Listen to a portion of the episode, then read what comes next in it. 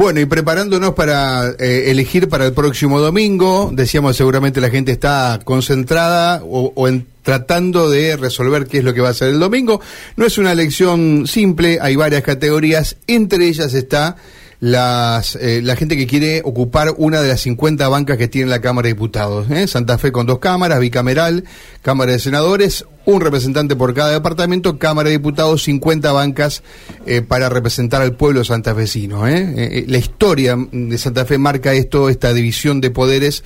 Bueno, allí vamos a renovar las 50 bancas de la Cámara de Diputados. No este domingo, vamos a elegir entre precandidatos a los que se candidaten a esa categoría, tal vez sea una de las más complicadas de resolver porque, bueno, por ahí gobernador y vice... Por definición, ¿no? Es, sí, además gobernador y vice vos tenés dos, dos personas que escoger, vicegobernador y gobernador.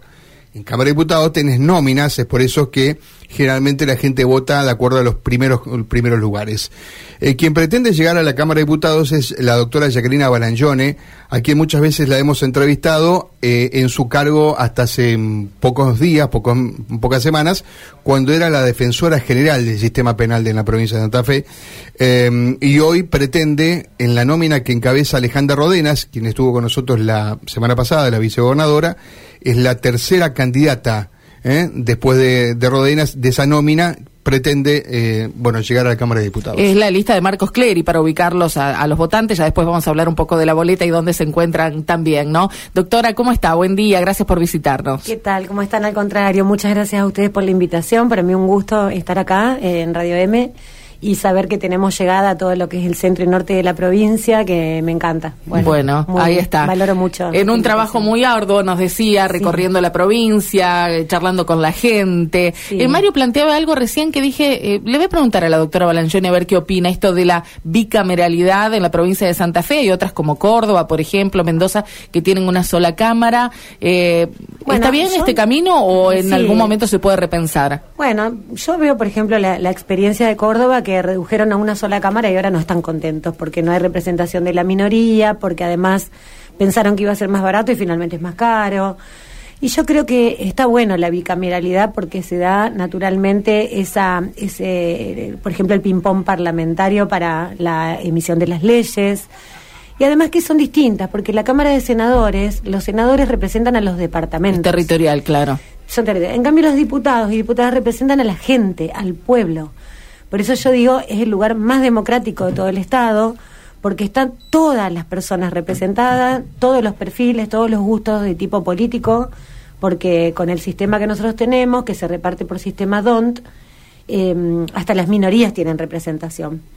Y eso va un poco ligado a, a, lo que yo veo como, como función de los legisladores, especialmente de los diputados y diputadas que Pienso que eh, la, Cámara de Diputados es el motor político del Estado, es donde se tienen que debatir todos los, los problemas, las inquietudes de la gente, o sea, estar muy pegados a la gente, no solo a la gente, a las instituciones intermedias, a los pueblos, a las comunas, a las municipalidades, es decir, a todas las personas físicas o jurídicas que componen la sociedad, a las empresas, a los productores, muy pegados, ponerles el oído, recorrer el territorio, ver cuál es la problemática, cuáles son sus inquietudes y llevarlos al debate. No sacar leyes a tontas y a locas, porque hay muchas leyes y la gente se pierde y el Estado se pierde. A mí me gustaría un Estado más organizado, con más claridad, que sea más fácil de entender.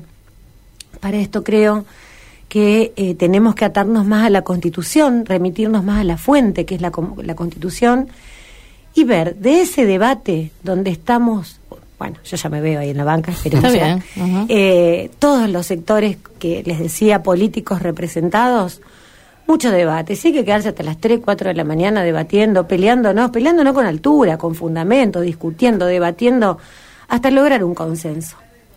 Y que salga la ley consensuada y que sea una verdadera herramienta para el Ejecutivo y para el Judicial.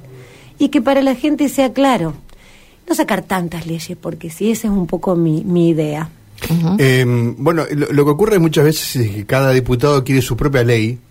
Eh, de distintas cuestiones, ¿no? Eh, algunas más importantes, otras menos importantes, y ese vedetismo, entre comillas, a veces lleva a la proliferación de leyes que después en la práctica eh, o es difícil aplicarlas O directamente no se aplican. O no se aplican, o se pisan entre sí algunas leyes y entre medio quedan aspectos sin regular donde sí es necesario. Entonces, me parece que tenemos que, yo conmigo que no cuenten para eso, eh, como les digo, mi idea es esta, es la idea del debate, de aportar fundamentos. ¿Y va a impulsar esa depuración, esa unificación? Sí, porque hay un digesto que es una actividad propia del Poder Legislativo que va manteniendo las leyes que están vigentes. Pero como bien señala Mario, no todas las leyes vigentes se aplican. Sí. Y además, lo que yo les completaba, hay aspectos que por ahí no están regulados o no están bien coordinados entre sí, no hay articulación en el Estado. Entonces, em, digamos, sí, voy a impulsar un poco eso, que yo digo limpieza legislativa, para que se entienda, digamos. Em, y bueno, y como les decía, tratar de ir menos leyes, más constitución. La constitución te contiene toda la legislación, es el marco jurídico. ¿Así como está o con una modificación? No, yo pienso, primero pienso que tenemos una muy buena constitución que no es tan vieja, tiene apenas tres años más que yo, mira, del año 62, yo soy del 65. Pero, ¿no votarías por una, una reforma sí, o sí? Sí, votaría por una reforma. O sea, a eso me quería referir. Creo que tenemos una buena constitución, pero que ya tiene sus años y los tiempos han cambiado, además con la modificación de la Constitución Nacional en el año 94 que se le introdujeron una serie de reformas, entre ellas, por ejemplo, todas las convenciones sobre derechos humanos y demás, eso generó eh, la creación de algunos órganos que en aquel momento no existían, como por ejemplo el Ministerio de la Acusación, el Servicio de la Defensa, son más nuevos que la Constitución y están en una situación jurídicamente hablando un poco, eh, digamos, este, sostenidos eh, de alguna manera no tan fuerte. Están dentro del Poder Judicial, pero con autonomía es un ejemplo esto, no quiero ir finito en un tema que, bueno, yo lo manejo mucho, pero por ahí para la gente no es no es tan claro. Eh, quiero decir, lo que para mí necesita la Constitución es una actualización, una reforma cuidadosa, cuidadosa, y que el tema de la reelección no se lleve, el que vamos a reformar o no vamos a reformar por una cuestión política. Creo que a 40 años de democracia tenemos que tener y ser un Estado maduro, con las polleras y los pantalones puestos y mostrarnos a la gente con la madurez política que una discusión política que si le conviene a este gobernador no le conviene, reformamos o no la constitución por eso, me parece que ya no da, que, que la, gente, el pueblo necesita otra cosa. Eh, Jacqueline Belenchone viene del, del, aspecto judicial, eh, ha sido jueza, eh, últimamente eh, ha estado en una tarea bastante ingrata que tiene que ver con representar y contarle a los santafesinos cómo está el sistema penal. ¿Qué pasa en las cárceles? Porque todo el mundo tiene la idea que, bueno, hay que ponerlo en la cárcel y en esas cuatro paredes se resuelve el problema y lamento decirle que no es así. así es. Eh, ¿Qué de todo lo que has conocido en, tu carrera judicial o últimamente en la carrera esta que describimos de la defensa o, digamos de la defensa penal, crees que merece un cambio y que hay que cambiarlo con una ley? Bueno, mira, primero con una ley creo que no vamos a cambiar muchas cosas, porque las leyes no son varitas mágicas. Mm, eso, una ley no te soluciona el problema de las víctimas, no te soluciona el problema de la aportación de armas no estoy de acuerdo con eso. Creo, o sea, apuesto más al debate, al que hacer Al debate político exacto. que evidencie estos temas. Exacto, y que surjan a lo mejor reformas o a lo mejor eh, un debate inclusive convocando gente del Poder Ejecutivo para mm. poder articular y exigir. Eh, hacer ese control que se da entre los tres poderes, que entre los tres mm. forman el Estado, que es uno solo. Con respecto, eh, digamos, a lo que vos mencionaste en mi carrera, yo sé que arranqué como secretaria en un juzgado de menores a los 40 años. Previamente tuve un estudio jurídico 15 años. Fui secretaria de menores, fui jueza penal de primera instancia, camarista penal y defensora general. O sea, tengo un recorrido siempre en el fuero penal. En la etapa, en la época que ejercía la abogacía, no, estaba más vinculada a, la, a la, actividad privada, a la actividad empresarial, era abogada de una empresa que hace obras públicas, es decir, que yo conozco bastante bien la realidad, sobre todo la realidad vinculada al Estado, desde un lado y de otro del mostrador. Y yo lo que quiero, que por eso yo acepté meterme acá, es eh, mejorar la calidad de vida de todas las personas. Las que más me preocupan a mí son las vulnerables, las personas que pertenecen a los sectores de mayor vulnerabilidad social. Pero para trabajar eso como Estado, tengo que trabajar mucho y a la par la producción, la productividad, apoyar a los emprendedores, a las cooperativas, a las pequeñas y medianas empresas y a las grandes empresas también. La producción agropecuaria, la producción oleaginosa, es decir, eh, toda esa realidad. No, no me gusta ver, ah, bueno, me voy a dedicar a trabajar para los sectores más humildes. Yo no puedo trabajar los más humildes, sino trabajo los que están mejor, digamos, en cuanto a, eh, a lo que tiene que ver con la producción de bienes, de riquezas, de servicios, porque me parece que el Estado, en sus tres poderes, que es uno solo, es el responsable de coordinar todos estos aspectos de la sociedad para poder, a través de la política, volcar hacia la sociedad una buena organización que nos permita a todos estar incluidos en un sistema, tener una, una buena distribución. A ver, yo no estoy de acuerdo con regalarle cosas a la gente. Pero sí estoy, estoy de acuerdo porque soy consciente, porque lo caminé, porque vos al caminar las cárceles, vos caminás la pobreza, mm.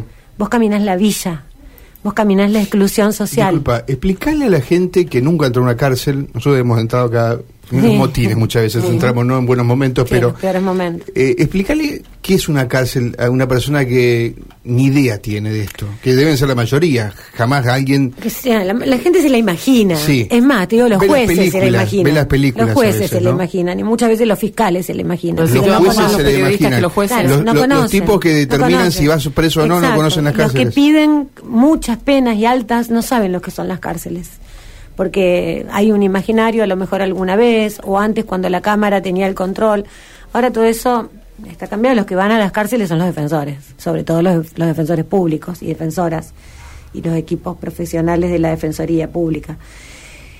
La cárcel, según la Constitución, tienen que ser lugares sanos y limpios y no para castigo, sino para seguridad de los reos. Y todo lo que sucede adentro es responsabilidad de los jueces. Eso dice textual el artículo 18 de la Constitución Nacional.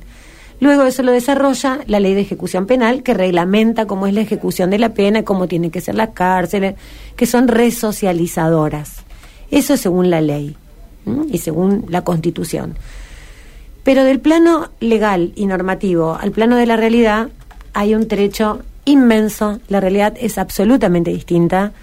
Las cárceles son eh, estructuralmente lugares de castigo, lugares eh, donde no hay eh, ningún tipo de posibilidad de vida digna ni de resocialización. Al contrario, hay sobrepoblación. Hasta las cárceles más nuevas están ediliciamente hecha pedazos por la gran sobrepoblación que hay de una población complicada, porque convengamos que el que va preso no es porque se sacó muy bien 10 te felicito a la escuela, es porque es un chico, digo chico porque la mayoría son pibes entre 18 y 24 años, que ingresan por primera vez con delitos chicos, con delitos menores, pero en esta imposibilidad de gestionar bien la ejecución penal, el servicio penitenciario mezclado con la policía, gente presa en las comisarías, son dos cosas distintas, absolutamente distintas. Yo ayer escuchaba un reel de una diputada, de una, perdón, de una precandidata a, a gobernadora y no tiene idea que hablaba de policía y servicio penitenciario como si fuesen lo mismo, no, son cosas distintas, que están en distintas áreas del Estado y tienen distinta función. Hay ah, eh, algunas preguntas que se hace, la gente. ¿Hay presos VIP? No, no. hay presos no hay presos VIP. Hay presos de Uno se imagina un preso VIP, está tomando un café como vos, que tiene un teléfono al lado. Yo me recorrí todas las cárceles de la provincia y lo más VIP que yo vi fue en Rosario, en Piñero. ¿Qué era? ¿Qué era eh, gente de los monos que estaban en celdas de resguardo, que son las de aislamiento, que es cuando te mandan cuando tenés un problema, ya sea por resguardo personal, porque te, te pegan en el pabellón o tenés miedo que te maten, cosas así o a veces por sanciones. ¿Y qué era un preso VIP? No, eh, digamos, las familias les pueden llevar, tenían un sillón, pero ahí cero conectividad, mi teléfono se desconectaba, no tenés este... ¿Y, por qué dicen que los presos se comunican telefónicamente, que hablan, que mandan, mandan a matar, mandan a... Claro, es que sí se comunican, eso no es una realidad que no la podemos negar. Mm. Yo ahí tengo un criterio absolutamente formado con el tema que es ajustado a lo que, al deber ser, a lo que dice la Constitución. Los presos no tienen que tener celulares. Pero ¿qué pasa? El Estado no cumple con la obligación que tiene de garantizarles la comunicación. En cada pabellón tiene que haber uno o dos teléfonos públicos. No los hay. No, no existen. Están rotos, nunca funcionan, o no llega la línea. Eso no existe en las cárceles. hay cárceles que no tienen ningún tipo de Quiero, conectividad. quiero que la gente escuche esto, Sí. Claro. porque Como en las lo, lo películas, cuenta como en las que, lo cuenta alguien que películas. estaba transitando dos días por las cárceles. O sea, eh, no tienen, no, no deben tener celular, pero No, deben deben. estar comunicados de alguna manera. Deben poder estar, tienen el derecho a la comunicación. Una comunicación por semana, por día. Claro, ¿sí? cuestión que la tiene que organizar, gestionar, regular y gestionar el sistema penitenciario. Entonces, ¿por qué estos teléfonos públicos no están? No están. Hay un comercio de los teléfonos celulares. Ah, y además también una sumatoria de causas, eh, de, de- de fuentes de este problema, Mario. Pongamos las cosas en claro. Hay un servicio penitenciario que tiene una carrera absolutamente postergada, donde no hay concursos, donde no tienen capacitación, donde trabajan. ¿Quién va a tener vocación de trabajar ahí adentro? Es una salida laboral donde es toda gente que pertenece también a sectores muy humildes. Entonces, esto genera en ese desmadre de falta de gestión en el servicio penitenciario, por más esfuerzos que pongan, cuando, hasta que no se ponga realmente el acento en esto y en, en ver la necesidad imperiosa que tiene el Estado y la relación que tiene esta problemática con la inseguridad, esto no se va a solucionar. Con un parche como hacer una alcaldía, un pabellón más, Hay gente que dice, bueno, no, no eh, se arregla. Mañana creo que viene la persona que dice esto. Vamos a meter preso a todos los que eh, en su tentativa de transgredir la Ah, ley usen No. un, un arma. Entonces, No. eso es solamente motivo para la prisión preventiva. Absolutamente inconstitucional. Si yo fuese jueza, lo declaraba inconstitucional en cada uno de los casos que me llegaba. Porque eso es una obligación y es una función del juez. Ponderar la cuestión de hecho, a ver si se puede avalar la prisión preventiva, que es una excepción al principio de inocencia. Y el Código Procesal ya te la da esa herramienta y de hecho hay 45% de los presos están en prisión preventiva, o sea, esa es una Y ley. eternum, además, porque se hace larguísimo. Sí, esa es una ley que es para la, digamos, para el discurso. Ahora, Que Jacqueline. además, perdón, sí. convierte en presunción legal una cuestión que es una cuestión de hecho de ponderación de los jueces y además de responsabilidad de los jueces. Una ley absolutamente innecesaria porque los jueces cuando te tienen que dejar en prisión preventiva te dejan sin necesidad de esa ley, porque ya está contenida la posibilidad en el Código Procesal. Pero volviendo al, al tema penitenciario, eh, lejos de ser eh, un lugar para seguridad y sanas y limpias, son absolutamente sucias. Eh, la comida es incomible, hay veces que se la tiran los perros ni los perros la comen, y el Estado gasta un montón de plata en esto. Pero al preso no le llega porque, volviendo al tema penitenciario, toda esta desorganización y esto de que hay más presos de lo que la estructura sostiene, genera em, espacios de corrupción. Entonces, cuando la visita ingresa un celular, que es en el menor de los casos, es porque el que controla lo deja pasar. Ahora con los escáneres está saltando, viste que están saltando. O sea que la, la, la menor cantidad de veces que un celular, que un preso accede a un celular es por su pariente que se lo trae escondido. Exacto. Vos O decís sea, que la mayoría de las veces es sí, el agente sí. penitenciario que mira para otra parte. Exacto, o lo entran y lo venden ellos. Y los mismos que requisan después los vuelven a vender. O sea, a ver, yo no quiero que ningún penitenciario que me escuche se ofenda. No, no, siempre Porque hablamos- además la mayoría son buenos. ¿Mm? Pero como en todos lados, existen los buenos y existen los malos. Y eso genera un comercio de corrupción, digamos, Exacto. ¿no? ¿Y cómo lo controlarás? Porque el mundo de las cárceles es un mundo que nadie lo conoce. Está en el imaginario popular, pero uno no lo conoce. Ni siquiera eh, yo, que me, y los defensores y defensoras que se caminan, que entran a la cárcel todo el tiempo, sabemos lo que pasa, porque vos no te quedás de noche ahí. Eh, El silencio, el miedo, no hay vidrios, no hay, en verano te comen los mosquitos, en invierno te morís de frío.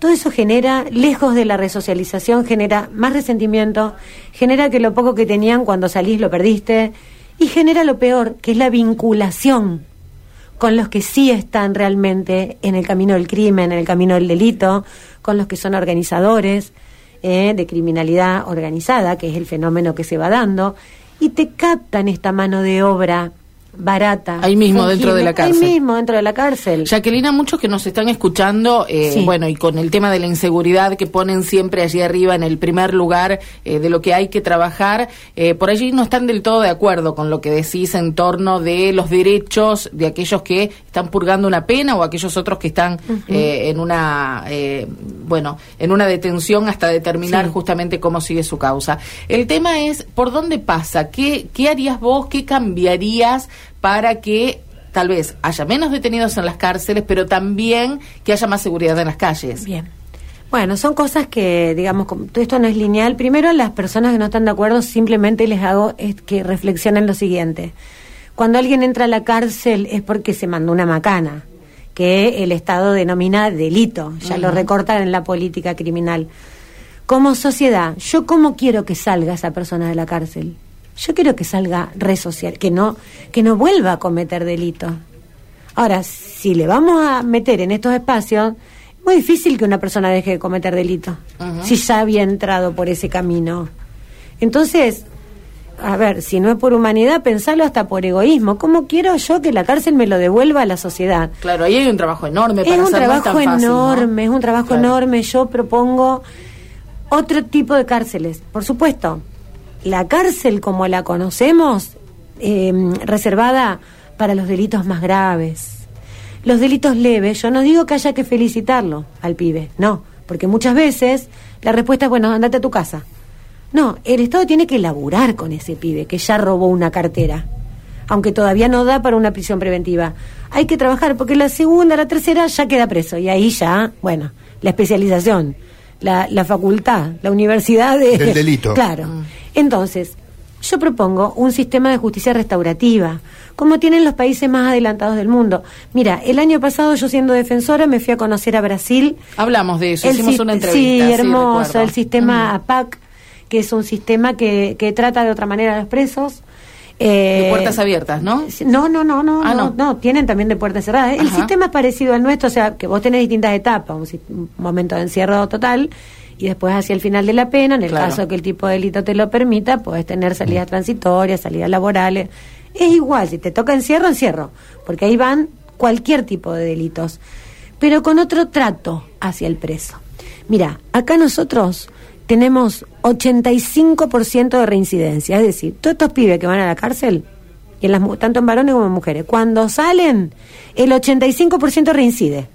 O sea que hay un 15% entre comillas de resocialización, Eh, o que no los vuelven a atrapar. no sé. Escuchó la gente, ¿no? De 100, 85 vuelven a delinquir. O sea, un fracaso total.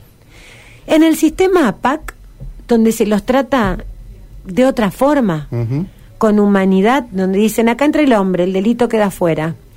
En varones la reincidencia se reduce al 13% y en mujeres al 2%.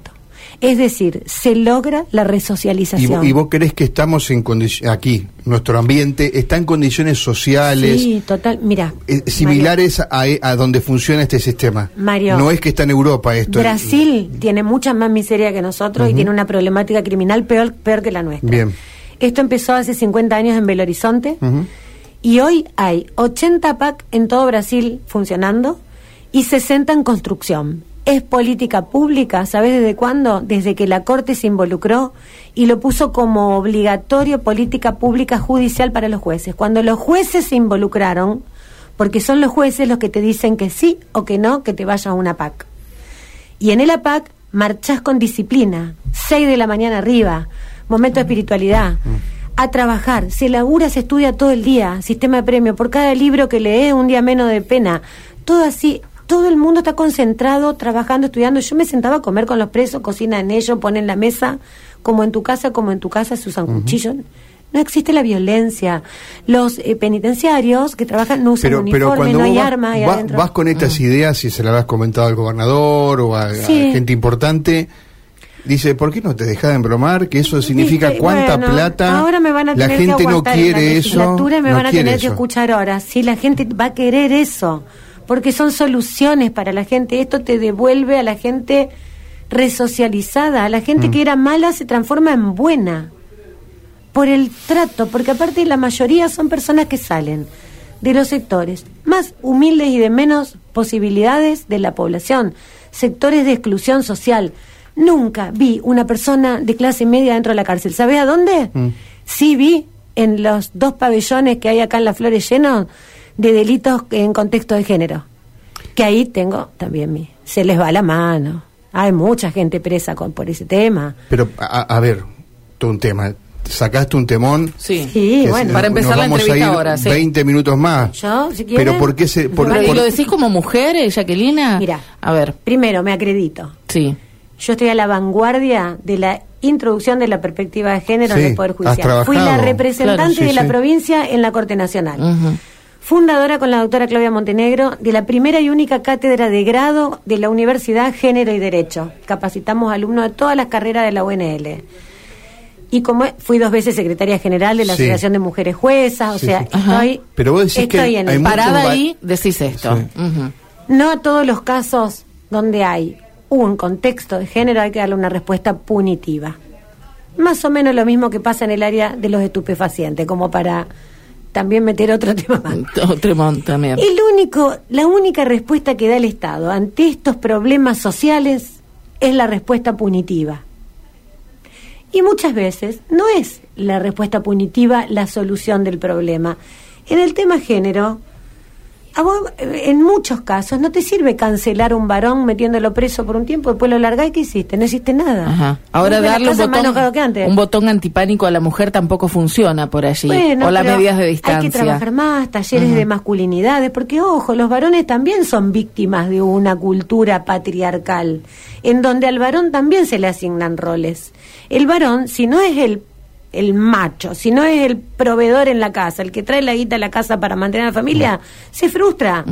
Nosotros somos de, de una generación donde vemos muchos muchachos frustrados, porque, porque por las crisis económicas, en la época de los 90 y demás, que no han conseguido trabajo, han perdido los trabajos que tenían, y, y esa frustración muchas veces, con el peso de la asignación del rol de que vos tenés que ser el que trae la plata a la casa y mantener el que lleva los pantalones, genera violencia, genera esos hechos. Eso hay que trabajarlo desde otros aspectos, porque digamos, es, es una construcción cultural. Ojo, no digo el que pega, el, el que intenta un femicidio o el que mata, ese más vale que tiene que ir preso, porque eso es delito. Sí, eso sí. es delito y ahí sí la balanza se inclina absolutamente a quererle a la víctima, investigar, llevar adelante el juicio para sancionar, para erradicar, como dicen las leyes, la violencia o la discriminación. Pero en muchos casos se les va a la mano. Hay gente, penas muy altas, prisiones preventivas muy largas. A veces, eh, yo me fui el año pasado con los diputados y senadores, con un grupo, a recorrer la cárcel de las Flores. Como ellos no conocían, me pareció que el mejor pabellón, más light, digamos, como para meterlos, porque hay gente de todos los sectores sociales. Era el de estos. Era el de, es el más tranquilo. Eh, porque no vienen de cometer delito con Sí. armas, ni con, digamos, ni con violencia. O sea, eh, es más que nada temas este de, De género. De género. Pues es que se nos venían como moscas los presos. Por favor, por favor, doctora, estoy, a mí me denunció mi novia. Y estoy preso acá. Y bueno, vos- gente de, de más de 70 años, gente muy joven, 400 en estado total de hacinamiento en dos pabellones, dos pabellones de 200 cada uno. Acá en Las Flores solo te estoy hablando. En Pinero pasa lo mismo. Y se los junta con los eh, abusadores sexuales Mm. que viste que tienen una, digamos, dentro de lo que es el mundo de la cárcel, a los abusadores sexuales no se los trata muy bien, por eso están en pabellones aparte. Exacto. Bueno, con eso lo meten al que por ahí discutió con la novia, lo denunciaron y bueno, y termina con una prisión preventiva. Van ahí. No estoy de acuerdo con eso. Ujú. Bueno, es interesantísimo lo que Sí, decís. sí. Pero, te- creo que hay que trabajarlo, que con una ley, porque ahí vi que también esta senadora, que es candidata a diputada, metió una ley en el Congreso, un proyecto de ley en el Congreso, absolutamente inconstitucional también, porque ¿qué dice ella? Que para la mujer, la mujer que teóricamente miente, hay que investigarla y meterla presa. No, Ah, no. La que miente respecto de una denuncia de, de, género. de una denuncia de género, Claro. claro. Eh. Hay que trabajar mucho Hay que trabajar desde la escuela, desde, Claro, desde el principio. Es cultural, Claro. es Mm. cultural. Claro. Dejemos lo penal Mm. de un lado y del otro para cuando realmente hay un delito. Eh, Jacquelina, se nos fue el tiempo, Bueno. pero hemos charlado. eh, apenas Sí. dijimos que eras precandidata a diputada, pero Eso. están buenos estos debates y llevarlo Eh, a ese contexto donde también, se debate ¿no? la Claro, política, claro. la política pura está llena de legislatura. Ahí, ahí se debaten las ideas Así y es. querés llegar a ese lugar. ¿Cómo hace la gente para buscarte una boleta? Bueno, eso acá es- te iba a decir. No está Mario, la foto de Balanchón, no. no, no está mi foto, está la de Rodenas, pero sí está mi apellido. Es La lista nuestra es la que tiene el sol con el corazón adentro. En la lista de diputadas, nosotros somos los penúltimos. Estamos casi al pie de la, de la primera columna y le soluciono el problema a la gente que no sabe a quién votar, que nos vote a nosotros, que, que vamos a, a trabajar muy fuerte con esto que no, mm, digamos, que no se nos identifique meramente con un sector que habla de los derechos humanos y solamente de trabajar con los sectores más humildes. Por supuesto que ese es nuestro mayor interés, pero eh, tenemos en claro, yo particularmente tengo muy en claro que para trabajar eso tengo que escuchar a todos y tratar de solucionarle los problemas a. O sea, no hay varitas mágicas. Mi idea es instar a un Estado más maduro, que dé respuestas más claras y más concretas para toda la sociedad. Doctora Balanchone, gracias por pasar un ratito y charlar con nosotros. ¿eh? Gracias. Muchas gracias. a ustedes. Por bueno, una opción, si se quiere, nueva, porque si bien intentó un par de veces en un par de cuestiones políticas, pero eh, aquí acá en Santa Fe hace mucho antes incluso de su carrera judicial, me parece, hace algunos años. Así que, bueno, una opción para el próximo domingo, la doctora Jacqueline Balanchone en la lista de Alejandra Rodenas. Así es, 11.47 minutos la pausa.